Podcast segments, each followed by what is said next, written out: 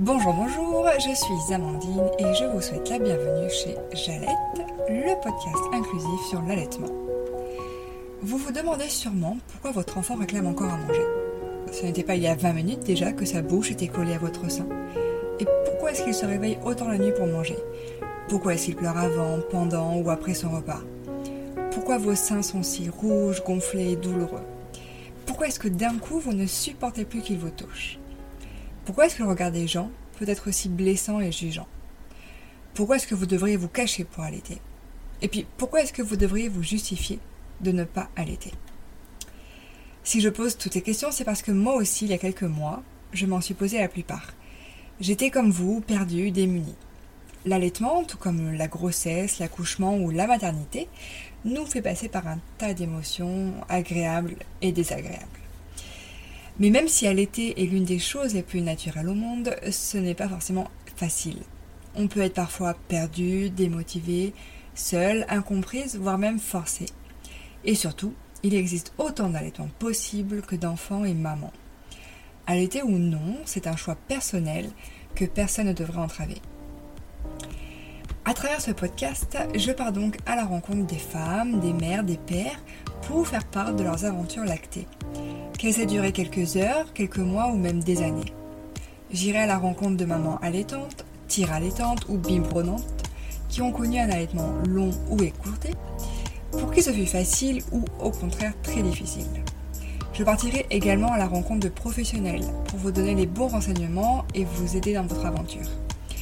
Des témoignages donc des informations pour aider, renseigner, raconter, faire son deuil ou simplement partager, car le partage c'est la clé. Avec leurs récits sincères et justes, j'espère que vous y trouverez peut-être des informations utiles, l'occasion de demander de l'aide, un moyen de se pardonner, l'envie d'essayer ou la force de se battre pour y arriver. Pour ce premier épisode, j'avais envie de vous parler de mon expérience d'allaitement et du coup de ce qui m'a amené à, créer ce podcast. Alors pour remettre un peu dans le contexte, euh, j'ai eu une grossesse que voilà, qu'on pourrait dire de difficile, pas tant d'un point de vue euh, physique parce que tout s'est bien passé euh, pour, ça. Par contre, d'un point, de vue, d'un point de vue psychologique et mental, c'était très très dur pour moi. En fait, tout simplement, quand j'ai su que j'étais enceinte, je me suis mise à, paniquer. Je me suis dit, oulala, c'est trop tôt, je suis pas prête, je, ça va être trop dur. Et du coup, j'ai eu un peu tout ce rejet de la parentalité euh, pendant ma grossesse. Alors, il y a eu des hauts et des bas, hein, tout n'a pas été tout noir. Pour autant, elle était pour moi, c'était euh, une évidence en fait. Je me suis pas posé de questions, je me suis pas forcément renseignée. Euh, je suis une enfant allaitée. J'avais pas forcément autour de moi beaucoup de personnes qui avaient allaité, si ce n'est ma sœur que j'avais vue pour ces deux enfants. Voilà, pour moi, c'était évident, j'allais allaiter. comme je le disais, je me suis pas du tout renseignée. Euh, j'ai pas cherché des informations. J'avais vraiment confiance en ma sage-femme euh, qui allait me guider, qui s'y connaissait très très bien. Euh, ensuite, l'accouchement s'est très bien passé. Il a été court et du coup très intense, mais il n'y a pas eu de problème particulier. Si ce n'est toujours cette, un peu cette déconnexion bah, de moi-même par rapport à, l'arrivée de ce bébé. On a mis en place la tétée d'accueil, je dirais, une heure après la naissance. Ça s'est bien passé. Euh, je me souviens que la sage-femme m'avait demandé quel était euh, voilà, le sein où je voulais le positionner. Et j'avais choisi le gauche parce qu'il commençait à perler euh, pendant la grossesse. Je me suis dit, bon, il doit avoir peut-être plus de colostrum, alors allons-y. Puis en fait, non, il n'en a pas trop voulu de ce sein gauche. Du coup, on l'a mis au droit, au sein droit, et là, il l'a pris tout de suite. Et je, je, revois encore la sage-femme qui me dit, on l'entend vachement bien déglutir, euh, c'est fou, euh, il t'aide super bien, euh, ça, va bien se passer. Donc après la machine elle se met en route, les tétés toutes les 3 heures, des fois moins, des fois plus. Je me rappelle aussi que la sage-femme m'avait dit que là on pouvait laisser dormir le, bébé, parce que bah, lui aussi il avait été fatigué de, l'accouchement, mais que comme c'était une grignette, il est né à 2,6 kg, fallait pas non plus on va dire attendre trop et c'était 8 heures maximum. Et puis en fait, il s'est arrivé tout seul, donc même pas eu besoin. C'est lui qui avait faim. Euh, et il a commencé à, voilà, à manger régulièrement. Il a perdu du poids comme tous les bébés. par contre, il a stagné et il a eu du mal à remonter. Donc, comme moi, j'avais une montée de lait assez tardive, c'est-à-dire qu'on était à voilà, J plus 4 et j'avais rien. Euh, lui, nez poids plume, euh, il fallait qu'il mange en fait. Du coup, on a un peu mis en place les grands moyens. Euh, on a loué un tire-lait et on a dû le, compléter en, nourriture avec du lait en poudre. la sage m'avait laissé le choix en me disant voilà, il est, il est quand même assez petit, il faut qu'il reprenne du poids rapidement ce serait bête si on peut éviter de, l'emmener à l'hôpital pour le nourrir par sonde ou quoi. Bah voilà, autant essayer le, lait en poudre. Donc c'est ce qu'on a fait, on l'a complété. Euh, on lui a donné à manger après les tétés avec euh, une cuillère, puis la seringue. Et comme euh, fallait en même temps stimuler le sein, on a mis en place un DAL. Alors un DAL, c'est un dispositif d'aide à l'allaitement. C'est une sorte de, de, petite gourde qu'on suspend à son cou ou au-dessus de soi. Et il y a une sonde qui est relié donc à la gourde et qu'on vient placer à côté du sein euh, et glisser dans la bouche du bébé. Comme ça, quand il tète, et eh ben, il a doublement à manger. Comme si voilà, il y avait vraiment de, ma montée de lait qui était là.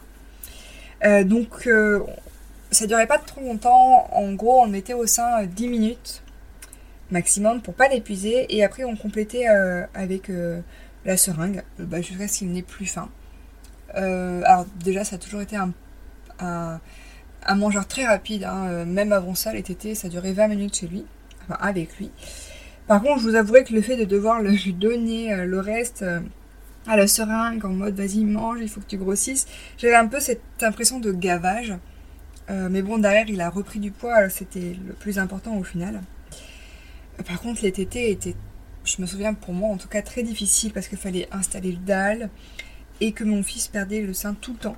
Donc j'étais sur le qui-vive en permanence à devoir le replacer parce que euh, vraiment il lâchait le sein euh, tout le temps.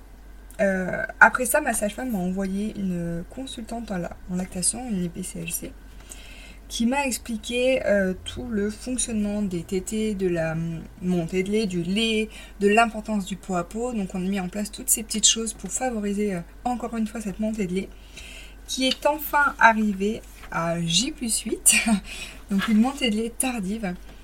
Mais au moins, je peux enfin euh, mettre de côté euh, de mon lait à moi pour pouvoir le mettre dans le dalle.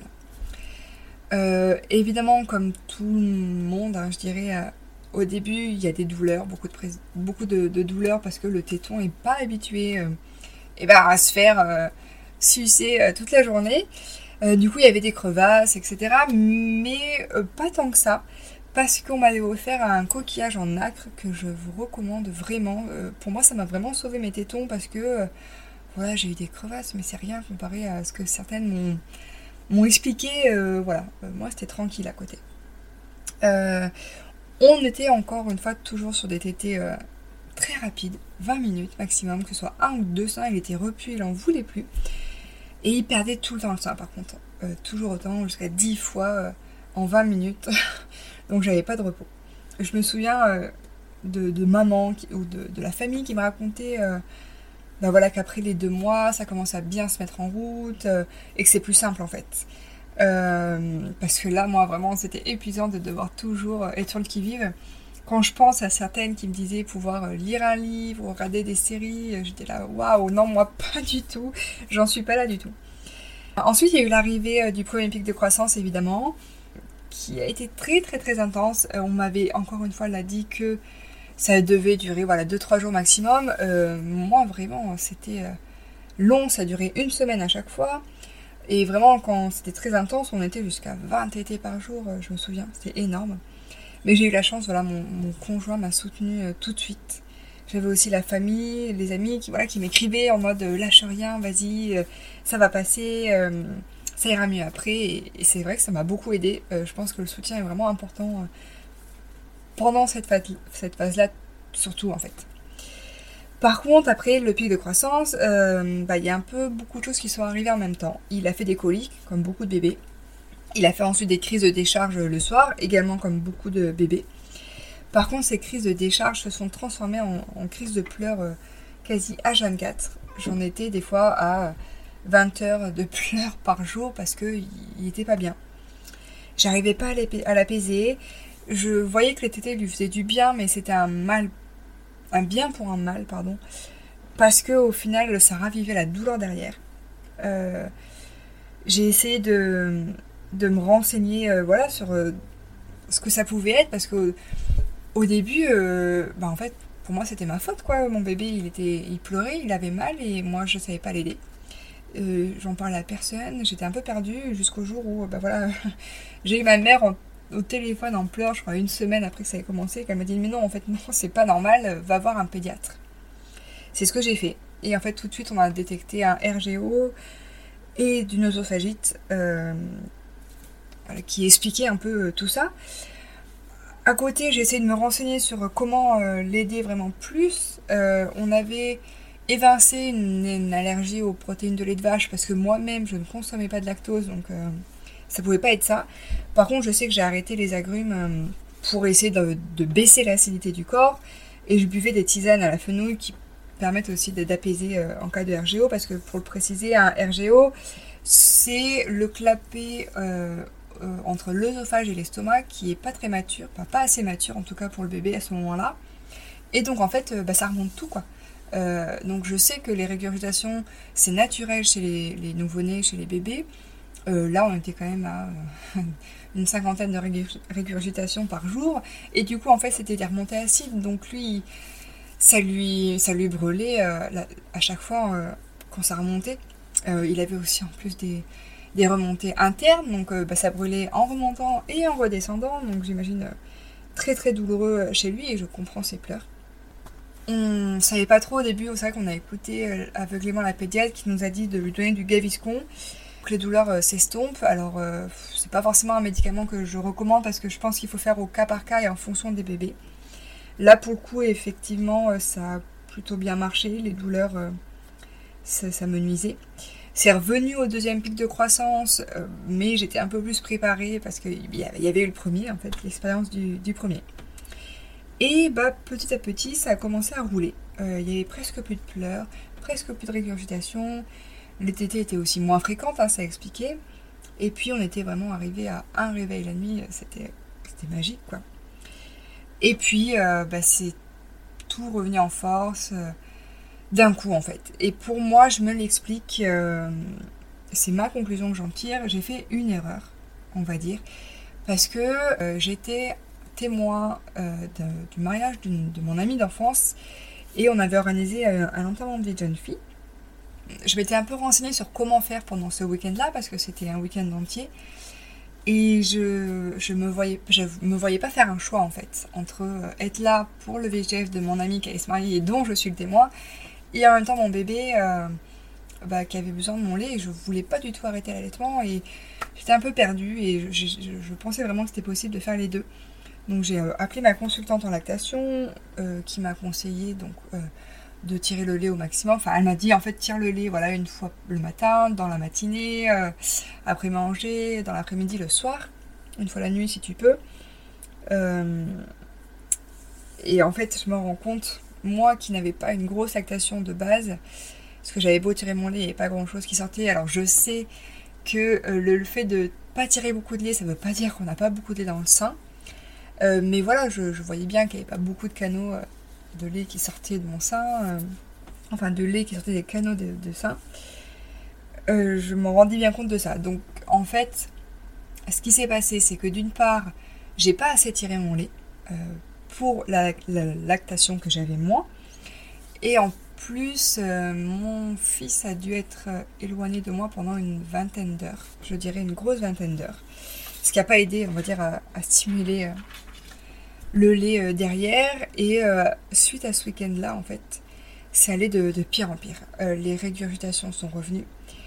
Il restait moins longtemps au sein, encore moins longtemps que les 20 minutes de d'habitude. Il s'énervait. Il revenait du coup plus souvent. Du coup, bah, les douleurs sont revenues. Il pleurait plus, il dormait moins. C'était vraiment redevenu un cercle vicieux en fait.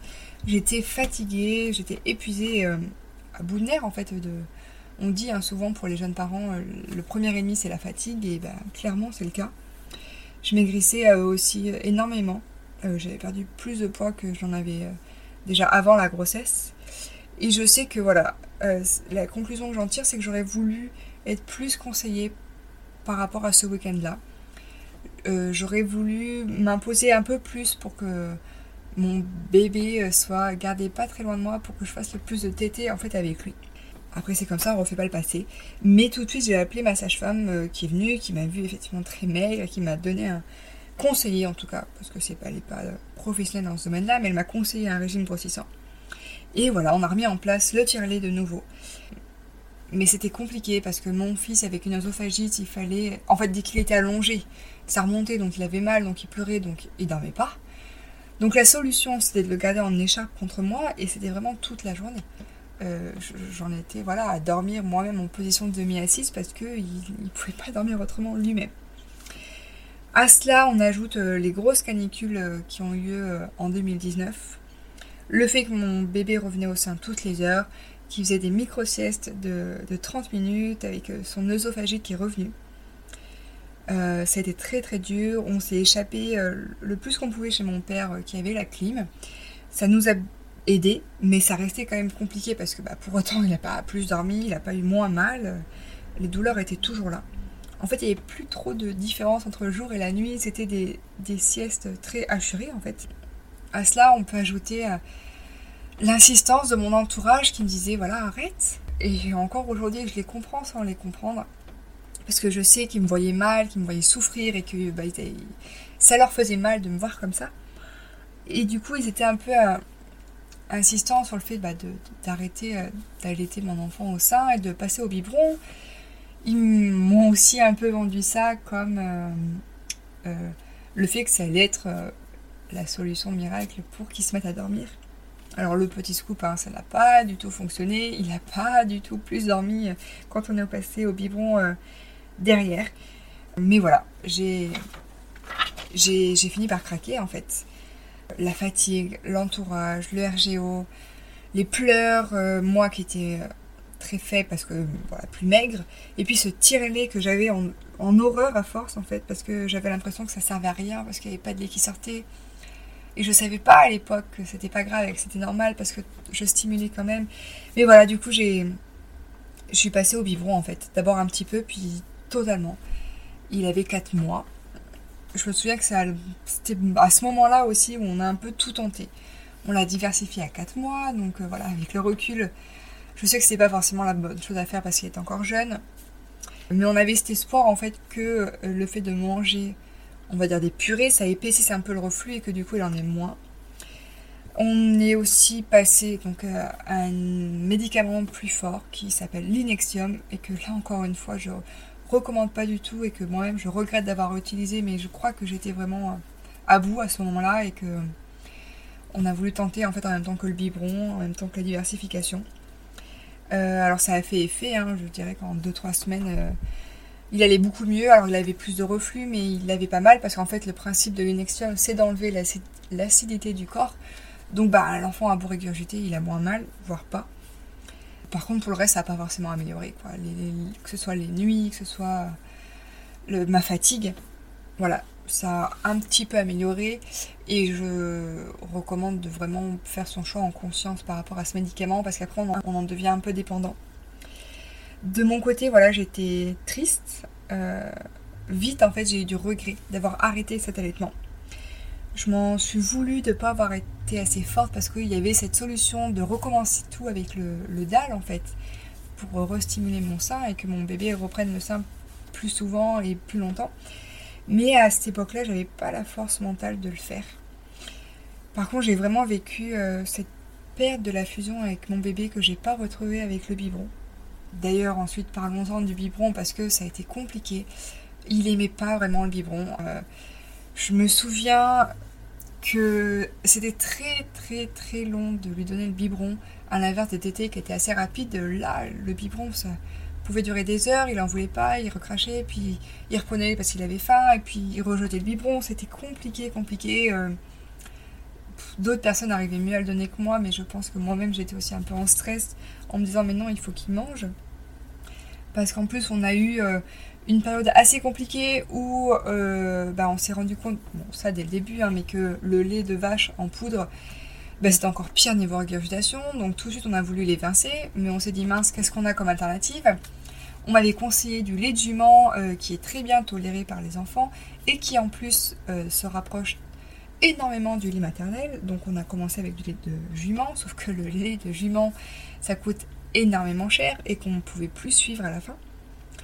On a essayé le lait végétal en poudre euh, que mon fils n'a pas du tout euh, accepté. C'est encore pire au niveau des biberons. Donc en fait on, est passé directement euh, au lait de chèvre ensuite. Ça allait mieux, il l'a accepté, il le buvait. mais voilà, donner le biberon c'était compliqué j'avais l'impression de devoir le forcer à le faire en fait et de le forcer à prendre ce biberon. Et heureusement, je m'en suis rendu compte qu'il fallait que j'arrête. Euh, je, m'en suis rendu compte en lisant le, livre de Maria Montessori sur l'origine en fait de sa méthode, où à un moment elle explique voilà ça en fait que quand un enfant, ce qu'on appelle l'anorexie du nourrisson, quand ils en viennent à manger puis après tout vomir, à se faire vomir ben, en fait, le problème, c'est qu'à la base, il vient, il peut venir en tout cas des parents ou euh, le fait de devoir forcer un bébé à prendre le biberon. Et quand j'ai lu ça, je me suis dit, ok, c'est ce que je fais. En fait, je vais arrêter parce que ça, va être de pire en pire, parce que je vais le forcer, il va pas manger, puis après, il va manger pour me faire plaisir, il va vomir, peut-être. On sait pas. Mais en tout cas, ça a été un déclic chez moi. Je me suis dit, ok, stop, euh, j'arrête, tant pis. Il prend 30, il prend 30, il prend 100, il prend 100, tant mieux. S'il faut qu'il revienne manger toutes les euh, heures, et ben tant pis. Mais on a repris du progressif euh, pour, que, euh, bah, pour que ça fonctionne. quoi. Et c'est vrai que ça a fonctionné. Petit à petit, le fait de le laisser choisir lui-même, bah, en fait comme pour une tétée, hein, le fait de le laisser choisir lui-même, ça, ça a marché. Petit à petit, il a pris plus et il passer un peu plus ses biberons. Euh, donc voilà, ça commence un peu à se mettre en place. Et puis à 5 mois, 5 mois après avoir arrêté l'allaitement, je découvre qu'il est possible de faire une relactation. Et je me suis dit, waouh, c'est trop beau pour pas tenter, ça fait 5 mois, ça peut être compliqué. Euh. Je voyais bien que mon sein produisait encore un petit peu de lait, mais alors vraiment rien, quelques gouttes et encore, ça perlait quoi. Je mettais sur, euh, quand il se faisait un peu mal, quand il avait une petite cicatrice, etc. Donc je me suis dit, voilà, j'essaye. Donc on a remis en place euh, le, le tire-lait euh, en tirant le plus possible par jour, 10 fois, 12 fois, 15 fois, pour essayer de relancer cette lactation. J'avais pris en même temps, euh, sous les conseils de ma conseillère en lactation, voilà des, des, petits boosts pour que la prolactine elle redémarre. Et en même temps, j'avais retenté le DAL. Mais en fait, rapidement, on s'est rendu compte que mon fils, ne, bah, lui, il avait fait le deuil hein, de, mon sein. Il ne le reprenait pas, que ce soit avec ou sans le dalle. J'avais beau lui proposer à chaque fois sans le forcer. Bah non, il n'en voulait pas, lui, il avait fait le deuil. Du coup, c'était une aventure lactée. Alors, je parle là vraiment de l'allaitement au sein. Euh, pour moi, je l'ai vraiment vécu comme un challenge. C'était aussi beau que difficile, aussi euh, douloureux que savoureux. J'ai aimé cette, euh, cette fusion avec mon bébé et en même temps c'était un, chemin qui était semé d'embûches. J'ai longtemps considéré comme un parcours du, combattant.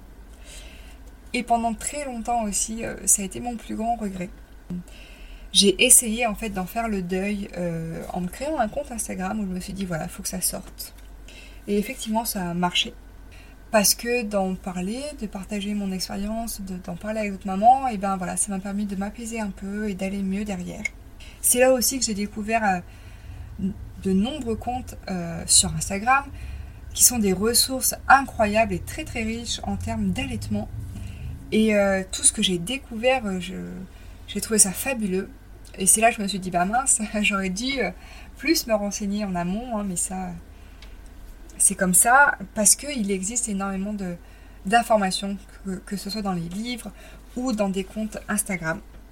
Du coup, si j'avais vraiment un conseil à donner aux mamans qui veulent allaiter, c'est ça, c'est d'abord de se renseigner. Même quand vous êtes enceinte, si vous savez que vous voulez allaiter, renseignez-vous sur comment se crée le lait, sur comment euh, se passe euh, l'évolution du lait pendant l'allaitement. Euh, ça peut toujours servir.